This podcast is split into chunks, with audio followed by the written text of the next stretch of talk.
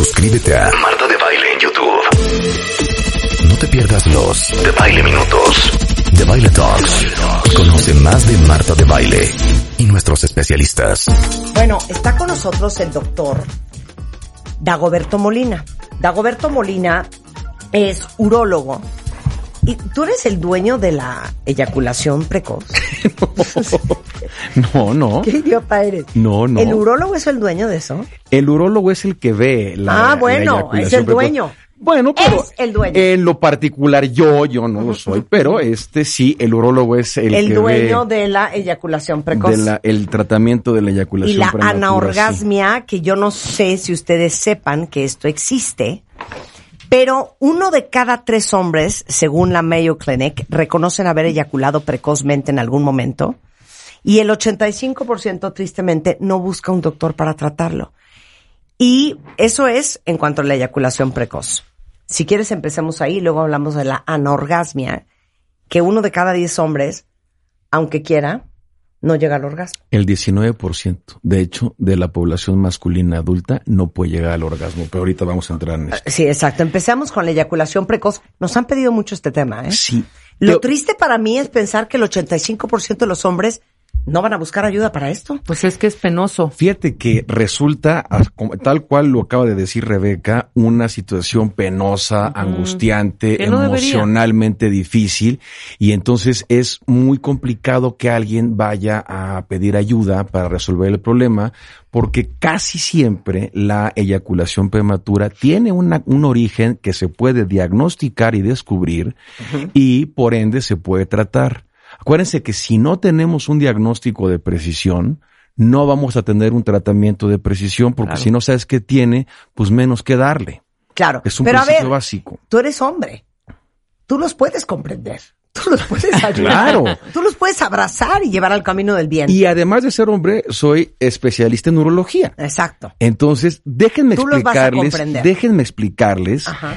qué es lo que pasa con una eyaculación, porque es un fenómeno muy complejo. A ver. Hay una parte en donde es un fenómeno físico y hay otra parte en donde es un fenómeno emocional que pueden estar disociados. Ajá. Cuando hay una erección y hay una estimulación de las fibras de los genitales masculinos, generalmente se provoca una eyaculación. Y esa eyaculación puede estar acompañada o no de un orgasmo. Puede haber eyaculaciones sin orgasmo. Y puede haber orgasmo sin eyaculación. Sí, sí lo puede haber. Ajá. Eso es por eso que te decía que hay una parte fisiológica y hay otra parte que es emocional. ¿Qué puede estar, eh, cómo se da una, una eyaculación normal? Las vesículas seminales son las que guardan el semen ya listo para salir. Los testículos producen los espermatozoides y producen las hormonas.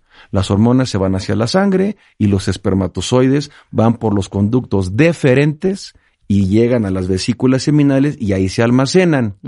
Y la vesícula seminal produce el resto del semen junto con la próstata que produce líquido para que eso sea acuoso.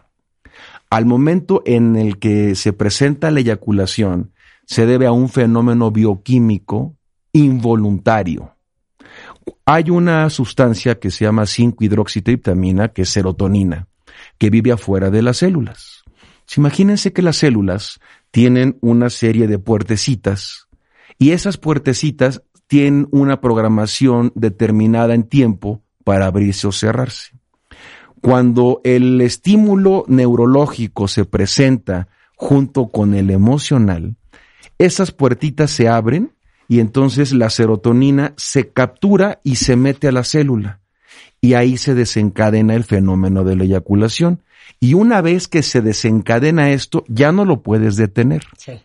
O sea, eso ya no es voluntario. Entonces, si la serotonina se captura de una manera muy rápida, pues vas a eyacular muy rápido. La definición de eyaculación prematura, primero, se ha, se ha ido modificando, ¿no? Pero la más actual es aquel paciente que eyacula después de uno o dos minutos de haber penetrado. Ok. Eso es la definición textual, ortodoxa, de un paciente con un problema de eyaculación prematura. Pero si se tarda tres minutos, pues sigue siendo un problema. Me, me, explico, aunque no entre en la definición. O sea, si se tarda tres es un problema y si lo hace antes de tres también es un pedo. Pues es un problema más grande. Puta, claro. Entonces, imagínate, dice, es que usted no es un eyaculador, es un eyaculador precoz, señor, porque usted tarda dos minutos treinta y tres segundos.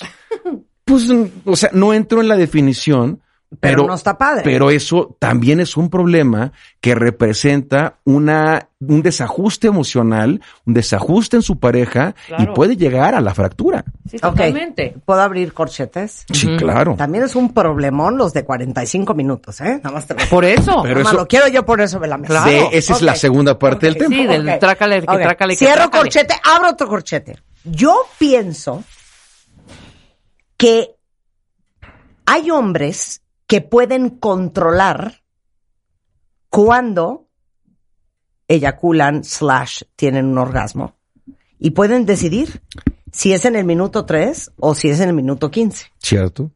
Esa es una técnica que se conoce como onanismo. Y el onanismo es tan viejo como los griegos. Ellos lo inventaron.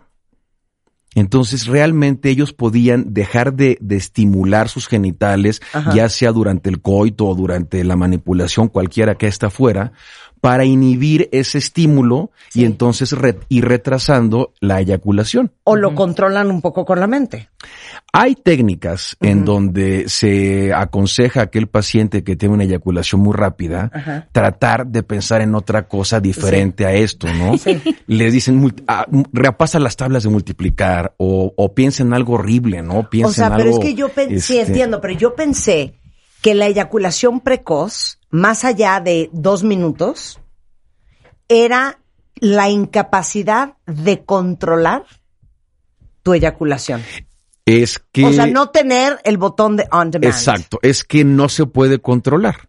Realmente tú puedes sentir cuando vas a empezar a, tener una excitación mayor o una estimulación nerviosa, detenerte, serenarte, cambiar, este, hay otras cosas que puedes tú hacer, pero dejar de estimular los genitales masculinos y eso sí. retrasa la eyaculación.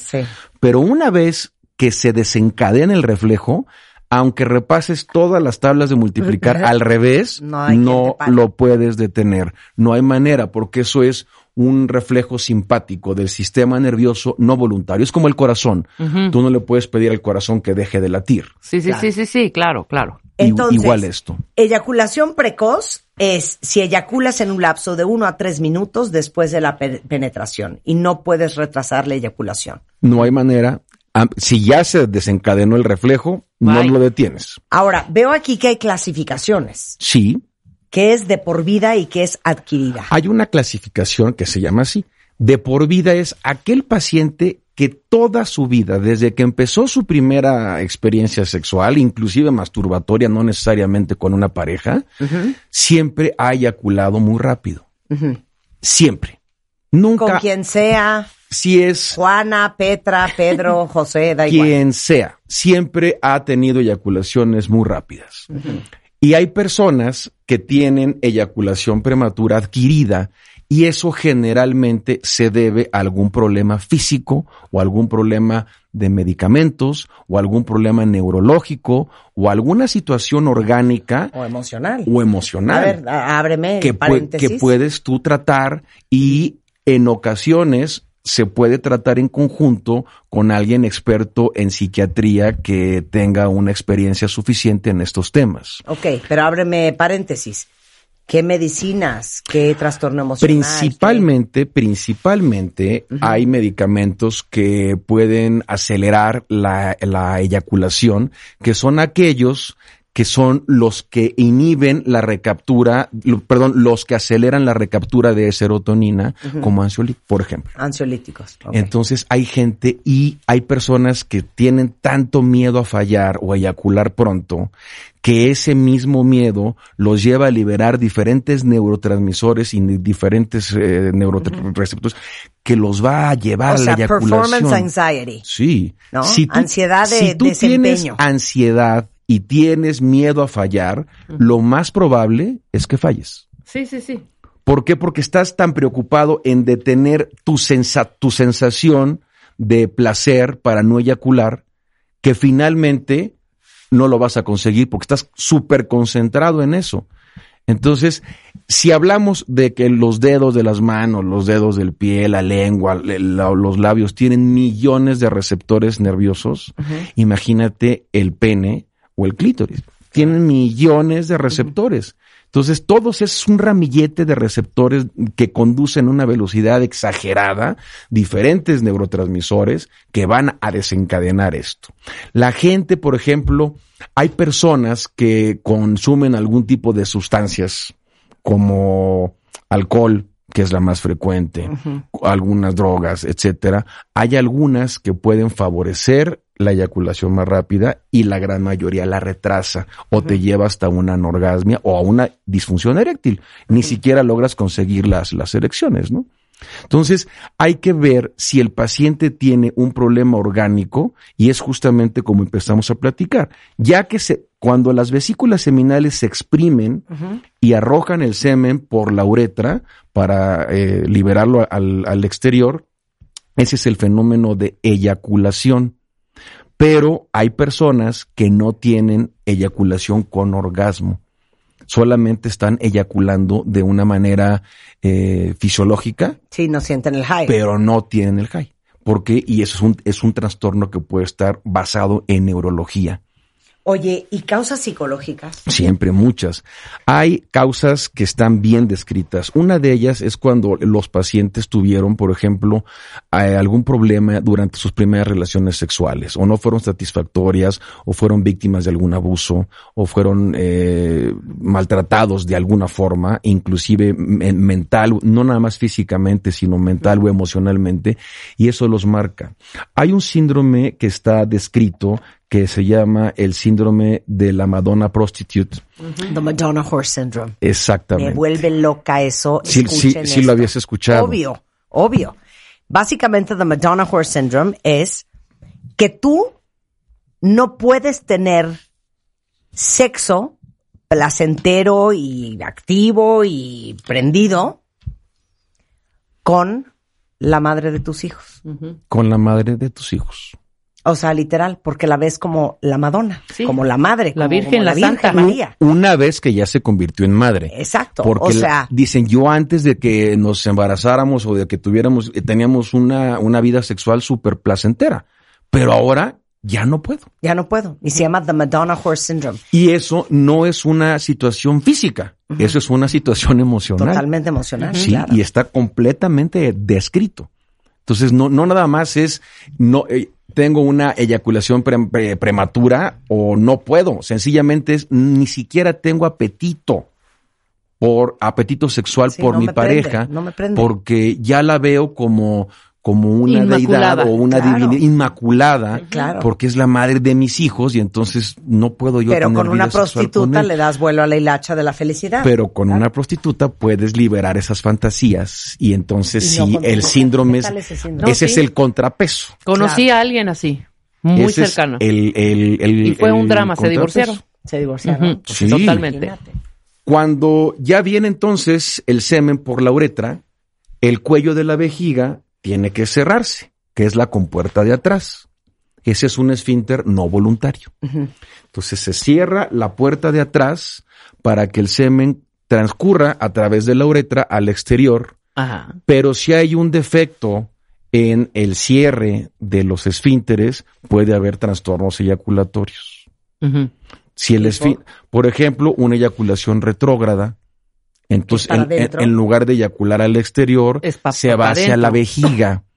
Y eso realmente no es relevante en cuanto a la vida o a la salud, no te trae ningún problema, pero hay pacientes que no se sienten cómodos con eso y mucho menos aquellos que quieren ser papás. Sí, claro. Entonces, tienes que tener una integridad completa, total y funcional del sistema anatómico, urológico y neurológico, además de un equilibrio emocional para que tu vida sexual pueda ser placentera.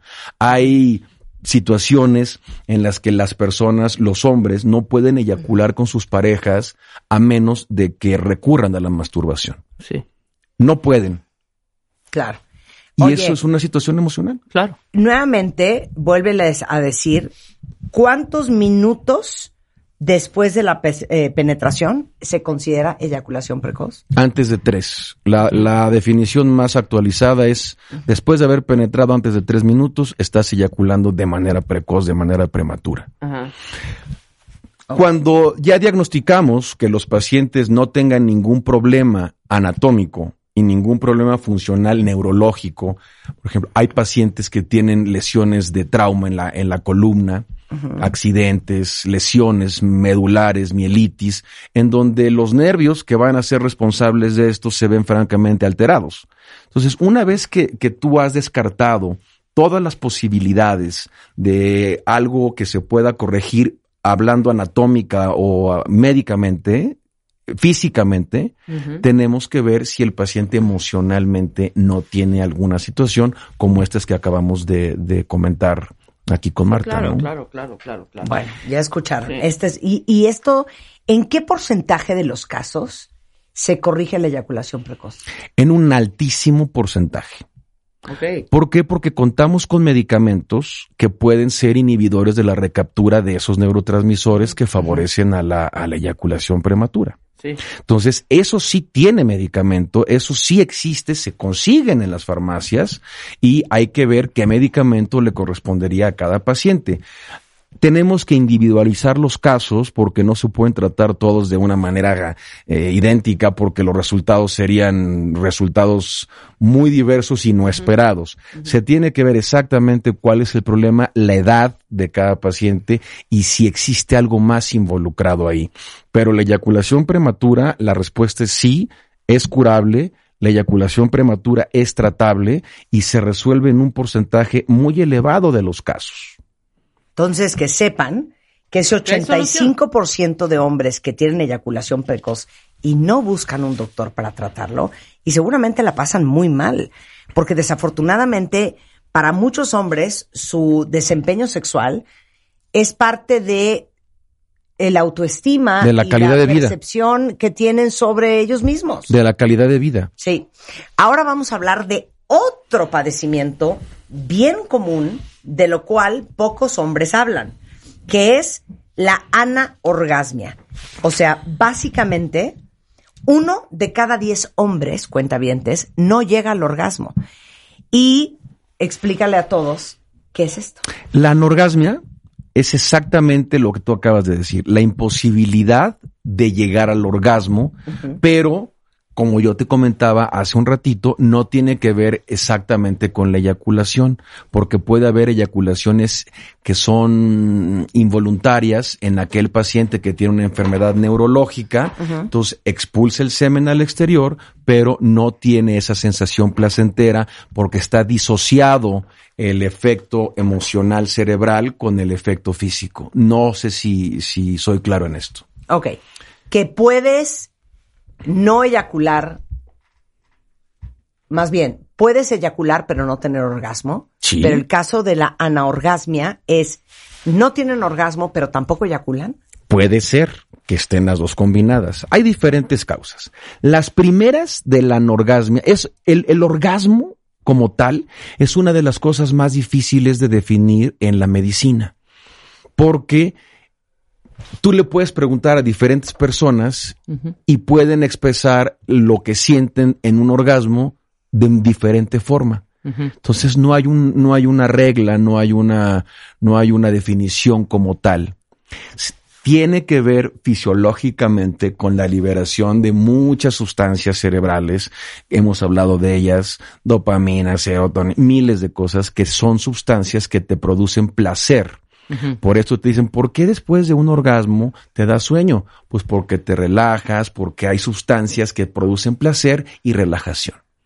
Pero en la anorgasmia, el paciente puede tener una, un desempeño sexual normal en cuanto a erecciones un- y duran muchísimo tiempo durante su relación sexual, que en algunas personas no es tan malo, siempre y cuando no caigan en la, en el tiempo exagerado de. El promedio de una relación sexual, de una, de una erección, eh, para que eh, se logre la eyaculación en el, en el hombre, oscila más o menos entre los 15 y los 20 minutos. Ese es un tiempo muy razonable pero hay gente que tiene ocho minutos, nueve minutos y, bien. que son satisfactorios para ellos y no les genera ningún problema. El problema es cuando a pesar de que ya tienes 20 minutos, 30 minutos, 40 minutos, puede ya llegar a ser de lo, puede pasar de lo placentero a lo incómodo, al ardor, al dolor, a la incomodidad, pues porque finalmente es fricción. Sí, claro. Y se resecan las mucosas y puede haber dolor en el pene, e inclusive la pareja puede pedir que, que, se detenga. Y esto depende mucho de causas psicológicas principalmente, de causas emocionales. ¿Cuáles son las más importantes? Pacientes que tienen depresión, pacientes que tienen ansiedad, que toman medicamentos este, inhibidores de la recaptura de serotonina, en donde ellos prolongan muchísimo sus eyaculaciones. ¿Por qué? Pues porque no recapturan esa sustancia al interior de las células y por lo tanto... El o sea, ¿aguantarse también provoca esta condición? No, aguantarse voluntariamente. voluntariamente no. No, esto es involuntario. Claro, claro. Esto es involuntario. Esto no es voluntario. Entonces, a ver, depresión, dijiste. Depresión, ansiedad, algunas enfermedades mentales, medicamentos psiquiátricos que se meten directamente al sistema eh, nervioso central. ¿Tipo que antidepresivos? Tipo antidepresivos, sí. Este, problemas directos con la pareja, que eso también provoca una alteración en la bioquímica cerebral. Hay muchas personas que están deprimidas, por ejemplo, y dicen, ay, es que es una, es una cuestión de actitud. Échale ganitas. No, no, no, no es de échale ganitas. Hay un trastorno bioquímico en el cerebro que necesito de apoyo medicamentoso para que se equilibre y entonces sí la actitud pueda ser mejor y le, le echo ganitas pero problemas de ansiedad acerca del desempeño sexual también es muy importante y algo que recientemente está muy, muy, muy comentado es la inconformidad con tu apariencia corporal. Claro. O con la de tu pareja. Eso lo hemos comentado en muchas ocasiones. Hay personas que dicen, amo a mi pareja, me gusta mucho, pero tiene un lunar en el seno. Ay, no y eso me quita la inspiración y no puedo con eso. ¿Y te han pasado pacientes que te digan ese tipo sí, de cosas? Sí, sí, Es que no puedo. Hay pacientes. Es que la amo, pero no puedo. Hay pacientes que dicen, me gusta mi esposa, me gusta mi pareja, mi novia, mi, novio, quien sea, y no puedo tener una eyaculación. Necesitamos recurrir a un fetiche. Necesitamos recurrir a la masturbación, necesitamos recurrir a alguna sustancia. ¿Y qué tiene que ver el uso de testosterona como reemplazo hormonal y la anorgasmia? Lo que pasa es que la testosterona, como, como cualquier medicamento, la, testosterona es una hormona, pero la vamos a considerar ahorita un medicamento. La testosterona está indicada cuando realmente hay una causa que justifique su, su, su uso en el, en el paciente. Si tú te pones testosterona y no la necesitas, lo que vas a provocar es un biofeedback, es una retroalimentación negativa. Esa retroalimentación negativa, vamos a imaginarnos el organigrama de una oficina. El cerebro está ahí, el hipotálamo, que es el dueño de la fábrica. Luego está la hipófisis, que es el gerente, el director general, y luego está el testículo, que es el que produce. Si nosotros le metemos al cuerpo una sustancia que es testosterona y de repente se detecta que tú tienes más testosterona de la que necesitas, el jefe de la oficina le va a mandar una orden al testículo para decir deja de producir testosterona porque no sé de dónde me está cayendo tanta y ya no necesitamos tanta. Entonces eso va a provocarte una falla testicular de producción. Ya. Y ese tipo de medicamentos que son hormonales o que son inductores o, estimuladores de producción hormonal pueden tener también problemas, por ejemplo, en pacientes con próstata que tienen enfermedades prostáticas o cáncer de próstata, porque recordemos que el cáncer principal de la próstata es el adenocarcinoma y se alimenta de las hormonas. Entonces, si tú te pones más hormonas de las que necesitas y bloqueas los mecanismos de balance y de compensación corporal, pues le estás dando de comer al monstruo. Sí, sí, sí. Entonces, no es inocuo. Hay que tener un estudio correcto y hay que decidir en qué paciente necesita testosterona o no. Están de moda las aplicaciones de hormonas, de pellets, que para verte más joven, que Estoy totalmente de acuerdo con eso siempre y cuando el protocolo de estudio haya sido un protocolo serio, llevado por alguien profesional y que haya evaluado los riesgos que esto conlleva. Sí, claro. Si no, definitivamente no. Como mujer, como pareja, ¿cómo convences a tu fulano? O como hombre, ¿cómo convences a tu fulano de chiquito? Vamos a ver a Dagoberto. Yo creo que tiene que platicar una, una pareja y a veces hay muchas cosas que por miedo a lastimar, que por miedo a, que se pudiera sentir como agresión, por muchas situaciones que la mente humana puede pensar, preferimos callarnos las cosas en lugar de manifestarlas. La vida sexual y los desórdenes de, la, sexualidad humana son una situación que representa parte de la calidad de vida así como comer, respirar, es parte de la calidad de vida de la gran mayoría de los seres humanos. Hay un grupo que se ha declarado asexuales y entonces a ellos no les interesa eso, pero la gran mayoría de los seres humanos tienen una necesidad vital en el hipotálamo, en el sistema límbico más primitivo del cerebro, que es la necesidad de reproducirse. Y esa necesidad de reproducción va de la mano con la necesidad de la vida sexual, no, no siempre buscando el objetivo de reproducción. Claro tienen que hablar, tienen que platicar, tienen que ver qué está, qué está pasando, tienen que detectar si hay alguna situación que les esté provocando o alguna enfermedad física. Por ejemplo, los diabéticos. Claro. Hay muchos diabéticos que no pueden eyacular porque tienen trastornos en los nervios. La, la glucosa alta ha deteriorado esa conducción. Hay muchos pacientes que toman medicamentos que no saben que esos medicamentos pudieran tener un efecto adverso sobre esto y se lo están tomando justificadamente para otra cosa, pero sin conocer los efectos secundarios.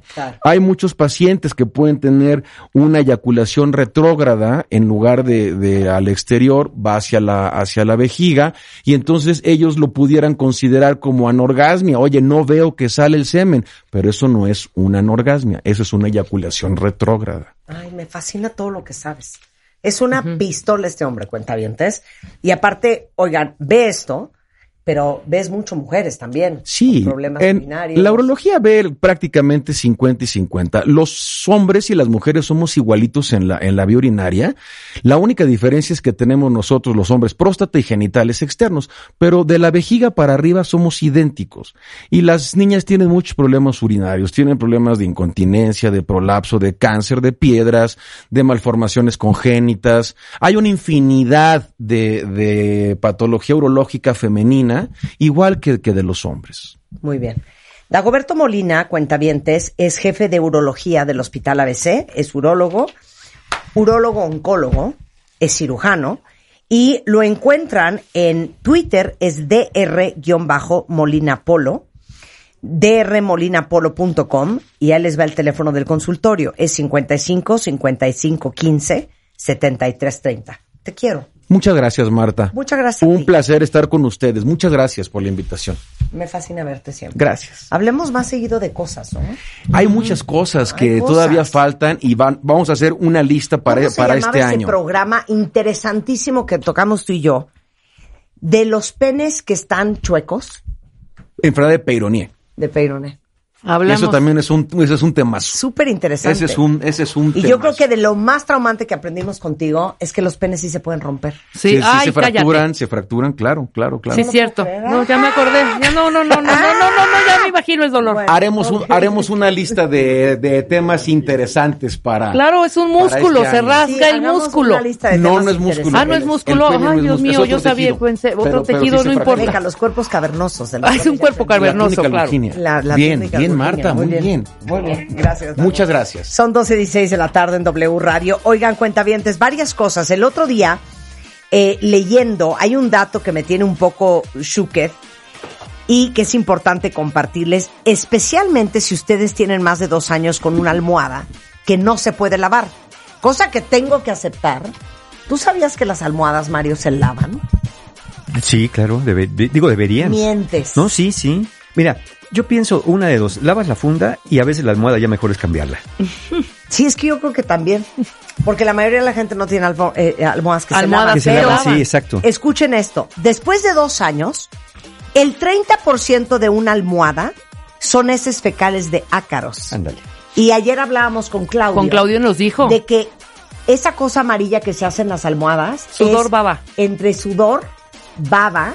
Y quién eh, sabe qué otra cosa. maquillaje, cremas, y Grasa. quién sabe qué otra cosa. Grasa, exacto. Sí. Entonces, déjenme decirles que con estas almohadas que son las más vendidas y las más buscadas, y es en serio, que son las almohadas Soñare, tienen ahorita 40% de descuento para que ustedes compren todas las almohadas de su casa nuevas si quieren. Entonces es soñare.com.mx o pueden mandar un mensaje por WhatsApp al 55 93 38 84 83. Les repito el WhatsApp es 55 93 38 84 83 o en soñare.com.mx. Si ponen ustedes o dan el código MDB40, MD de dedo, B de burro 40, para que cambien no solo las almohadas, sino hasta si quieren el colchón. Aprovechen este 40% de descuento de Soñare en soñare.com.mx, porque acuérdense, las almohadas sí tienen que lavarse, tienen que ser almohadas lavables y después de dos años, si ustedes no la han lavado, tírenla mejor y ya compren una nueva. Sí. Eh, luego, este año nuestro Journal Moi le pusimos 365 veces gracias. Hacemos una agenda todos los años para inspirarlos con habit trackers, eh, intenciones. Eh, al inicio de mes ponemos una intención que queremos lograr y cómo lo vas a lograr. Eh, ahora sí que puedes apuntar tus estados de ánimo, cómo te sientes. Está a la venta en Sanborns, en Walmart, en La Comer, en Chedraui, en Fresco, en City Market, en HEB, en themdshop.com, que es mi propio sitio de e-commerce, también la pueden encontrar. Eh, es el Journal MOA, 365 veces gracias, y es la nueva agenda MOA. Bien. Escuchas a Marta de Baile. Síguenos en Facebook, Marta de Baile. Y en Twitter, arroba Marta de Baile. Estamos donde estés.